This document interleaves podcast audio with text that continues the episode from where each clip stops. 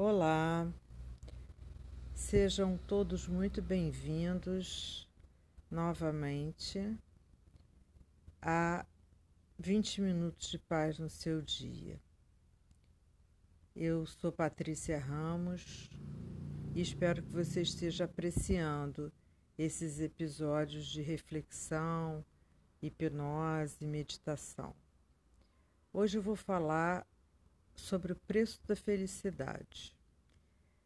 Eu tenho observado que as pessoas querem ser felizes, falar cinco línguas, ter um corpo perfeito, ter um relacionamento sensacional, ter um trabalho excepcionalmente bom, ganhar dinheiro assim a rodo e não querem ter conflito, não querem ter medo, não querem ter desgaste, não querem ter estresse, não querem ter nada que incomode.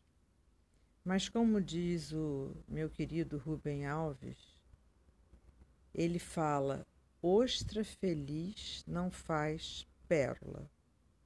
Eu não sei se você sabe, mas uma pérola para ser feita é preciso que entre algo, um pedaço de de ostra mesmo, uma pedrinha, um cascalho, algo dentro da, da ostra que irrite, perturbe aquele ecossistema da ostra. E ela vai formando a madrepérola e vai cobrindo aquilo que a incomodava com camadas e camadas e camadas de madrepérola. E ao longo de um tempo, que eu saiba mais ou menos cinco anos, a pérola é feita. E é assim que a gente lida com as adversidades, formando verdadeiras joias de autofabricação né, na nossa vida. Então, hoje eu quero convidar você a fazer uma reflexão e uma hipnose sobre isso. Por que essa felicidade tamanha, excessiva o tempo todo? Isso não condiz com a nossa natureza, não condiz com a natureza que nos circunda. Uma flor, quando nasce, não vai ficar bonita, desabrochada o tempo todo ela vai ficar um tempo de botão até abrir. Depois ela vai pouco a pouco murchando e vai cair. E depois outra flor vai nascer ali. Então, a felicidade é muito cara quando é a qualquer preço. E quando não aceita, as próprias limitações de cada um e as limitações da vida. A vida nos impõe limitações, nos impõe desgaste, os conflitos aos quais me referi anteriormente. E se a gente tivesse uma atitude diferente e desse boas-vindas ao conflito? Ah, achou demais? Tudo bem pelo menos não resistisse aos conflitos, às dores e aprendesse a incluí-los na nossa vida como um aprendizado, como algo necessário para crescer. Se você efetivamente pensar em como você plantou aquele feijãozinho lá no jardim de infância, ouviu seu filho plantar, ele pegou um algodão, molhou com água, pegou um grão de feijão e o colocou lá. E, em pouco tempo, o feijão, que era preto, vai se tornando roxo escuro, roxo mais claro, mancha o algodão e umas coisinhas brancas saem debaixo do feijão. E a criança pergunta: o que, que é isso? Ah, são as raízes. E essas raízes não ficam o tempo todo brancas. Elas depois amarelam. e o feijão, que era inteiro, parte-se ao meio, e de dentro dele nasce o primeiro pezinho de feijão que a criança observa. E ele é verde e depois ele já tem duas folhinhas e vai subindo e a cada dia que ela observa aquele feijãozinho rapidamente vai se transformando. As cores mudam, os formatos mudam, o tamanho muda. E ela fica sabendo que para crescer é preciso mudar de tamanho, mudar de forma. É um partir-se sem quebrar. É um movimento de aceitação das dificuldades da vida. E aí pode-se procurar até alguém para ajudar a passar por uma dificuldade mais séria, um terapeuta, como eu ou como tem tantos bons por aí. Então, eu quero pedir a você agora que sente-se ou deite-se confortavelmente. Isso. Aconchegue-se de forma que você possa sentir o seu corpo apoiado, seus músculos relaxados, dos pés à cabeça. Isso. E veja essas últimas mudanças que aconteceram na sua vida. Escolha uma. Não precisa escolher nenhum trauma, nós não estamos num consultório para trabalhar isso. Escolha uma mudança que te incomodou. Isso. Pense nela e veja o que mais te incomoda. Se te incomoda porque te falta, se te incomoda porque te tira alguma coisa, se te incomoda porque é socialmente feio estar nessa situação, se você tem culpa, vergonha, medo, se você na verdade não sabe lidar. Muitas vezes incomoda porque a gente nunca fez. E olha nos olhos daquilo que te incomoda. Que forma teria? Se fosse uma pessoa, quem seria? Se fosse um animal, Eu vou dar uns instantes para que você tente dar uma forma ao problema.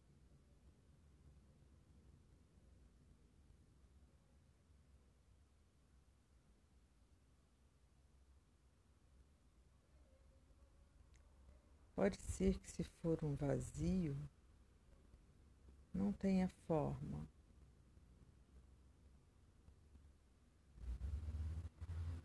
Isso. Entre em contato com aquilo que te incomoda.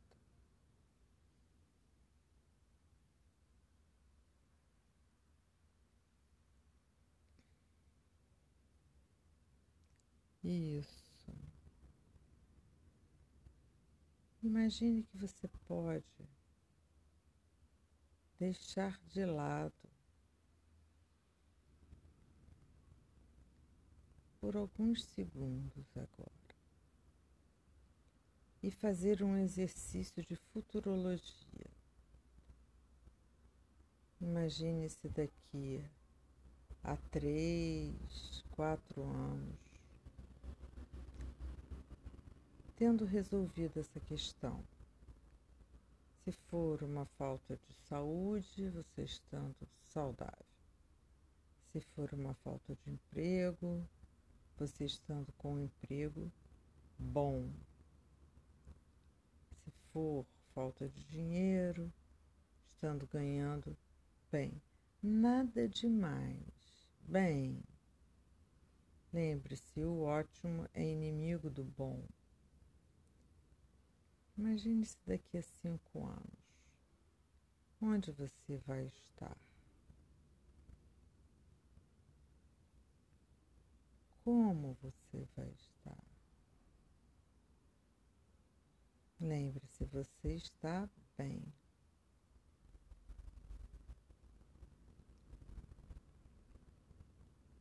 Imagine-se resolvendo mais evoluções.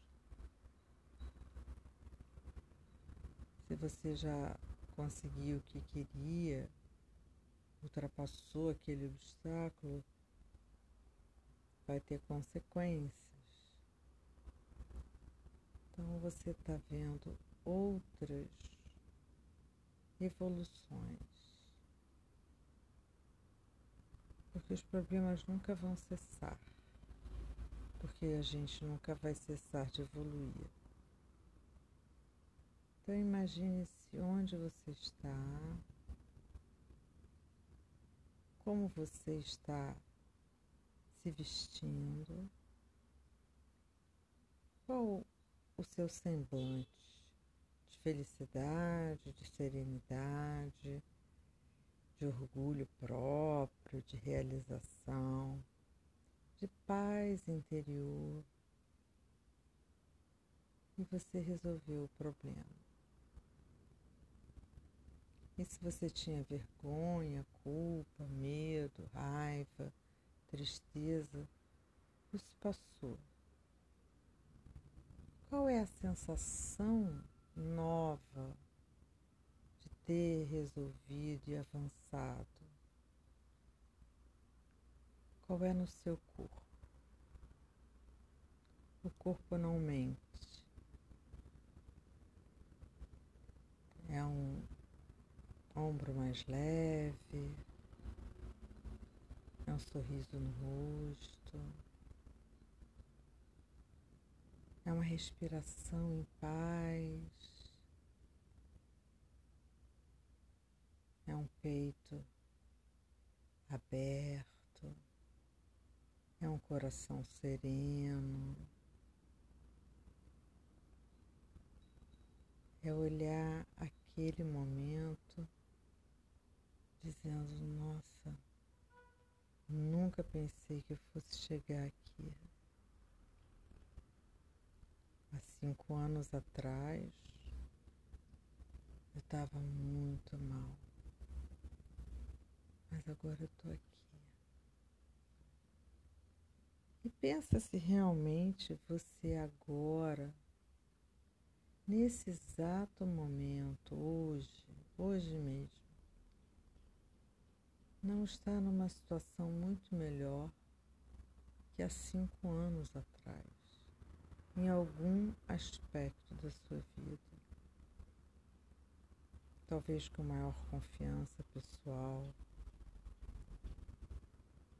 talvez com uma estabilidade emocional maior. Alguma coisa no meio disso tudo que você está vivendo é boa. É uma sensação de que você ainda não colheu os frutos, mas já plantou. É uma sensação que